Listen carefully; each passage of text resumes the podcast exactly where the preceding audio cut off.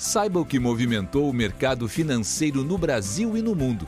Você está ouvindo o Análise do Dia, um podcast original do Cicred. Olá pessoal, muito obrigado por estarem nos ouvindo. Aqui quem fala é o Lucas Romerdin, analista econômico do Cicred. E hoje, no dia 25 de março de 2021, vamos falar sobre o noticiário em torno do cenário político e fiscal brasileiro assim como da evolução do vírus nas economias desenvolvidas. No cenário internacional, pesou nessa quinta-feira a contínua evolução do Covid-19 nas economias europeias e a necessidade de se reimpor medidas de restrição à circulação de pessoas. Alemanha, França, Bélgica e Holanda são países do bloco econômico europeu que nos últimos dias apertaram medidas buscando conter a evolução do vírus. Na divulgação do Boletim Econômico do Banco Central Europeu, membros do Comitê de Política Monetária da instituição destacaram que essa intensificação de medidas já se reflete negativamente na economia da zona do euro nas últimas semanas. Nesse contexto, os mercados acionários europeus apresentaram resultados mistos nesta quinta-feira. O DAX na Alemanha avançou 0,08% e o CAC 40 na França subiu 0,09%. Já o FTSE 100 no Reino Unido recuou 0,57% e o PSI 20 em Portugal caiu 1,67%. Parte do contexto negativo do dia de hoje era provido pelo mercado de commodities, que, em meio a uma possível redução da atividade econômica nas economias desenvolvidas, via o barril do petróleo do tipo Brent recuar em torno de 3% depois da forte alta do dia de ontem. Nesse contexto, o investidor buscava por maior segurança no dia de hoje, levando os principais índices nos Estados Unidos a recuarem até a metade do dia. No entanto, pela tarde, os principais índices acionários do país reverteram o movimento de queda, com o Nasdaq subindo 0,11% e o S&P 500 com alta de 0,7% até o horário de fechamento desse podcast.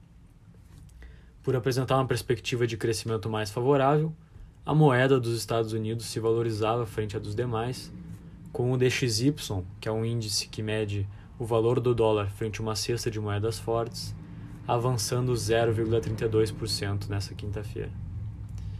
No Brasil, o mercado teve comportamento bem volátil nessa quinta-feira, em meio a preocupações dos investidores com a evolução da pandemia e com as questões políticas e fiscais do país em meio ao avanço do número de casos e do número de mortes no país, tem crescido no Congresso as críticas com relação à condução do combate à pandemia por parte do governo federal. Em discurso na noite de ontem, o presidente da Câmara, Arthur Lira, foi mais uma voz nesse sentido, quando também defendeu que nenhum tema é mais prioritário no, legislativo do que o combate à Covid-19 e que o legislativo não irá mais tolerar novos erros no enfrentamento da pandemia. Essa postura do Congresso foi interpretada pelos investidores como mais uma sinalização de perda de apoio do presidente nas casas legislativas, o que dificultaria o avanço da pauta de agenda de reformas. A preocupação com a perspectiva fiscal era agravada ainda pela pressão dos governadores pelo aumento no valor do auxílio emergencial de algo em torno de 150 e 250 reais para 600 reais. Além disso, também era observado no dia de hoje as discussões em torno do orçamento desse ano, o qual acabou sendo aprovado na comissão mista do orçamento e que seguia para votação na Câmara e no Senado ainda no dia de hoje. Com relação aos indicadores econômicos, os investidores acompanharam a divulgação do IPCA 15 de março pelo IBGE.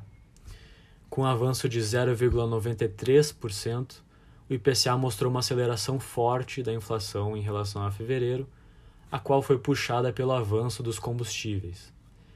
Entre os destaques dos itens está o recuo do preço de alimentos, movimento que a gente espera que se mantenha no IPCA de março. Em conjunto da preocupação com o fiscal e o contexto político, esse resultado do IPCA acabou fazendo com que a curva de juros dos contratos de DI tivesse alta nessa quinta-feira. Mas a curva acabou revertendo esse movimento e acabou fechando em queda. Parte dessa reversão é devido aos comentários do presidente do Banco Central, Roberto Campos Neto, após a divulgação do relatório trimestral de inflação. Campos reforçou o movimento gradual de ajuste de juros por parte do Banco Central, comentando que seria necessária uma situação muito atípica para uma alta de juros em maio maior do que os, do que os 75 pontos base explicitados na ata. Assim, o contrato de DI com vencimento em janeiro de 2022 viu sua taxa de retorno cair 7 pontos base e encerrar cotada a 4,66%. Já os contratos de mais longo prazo, com vencimento em janeiro de 2027, viu sua taxa de retorno recuar 3 pontos base, a qual encerrou cotada a 8,67%. Quanto ao câmbio, tanto o cenário interno quanto o externo levaram o dólar a se valorizar frente ao real, com a divisa norte-americana encerrando o dia cotada a R$ 5,67. Apesar do cenário doméstico conturbado e da forte volatilidade no início do dia, a bolsa brasileira apresentava forte avanço nessa quinta-feira, acompanhando o movimento das bolsas no exterior. No horário de fechamento desse podcast, o Ibovespa avançava 1,65% e era cotado aos 113.937 pontos. Com isso, encerramos o nosso podcast de hoje. Obrigado por estar nos ouvindo. Até amanhã. Você ouviu o Análise do Dia, um podcast original do Cicred. Até a próxima!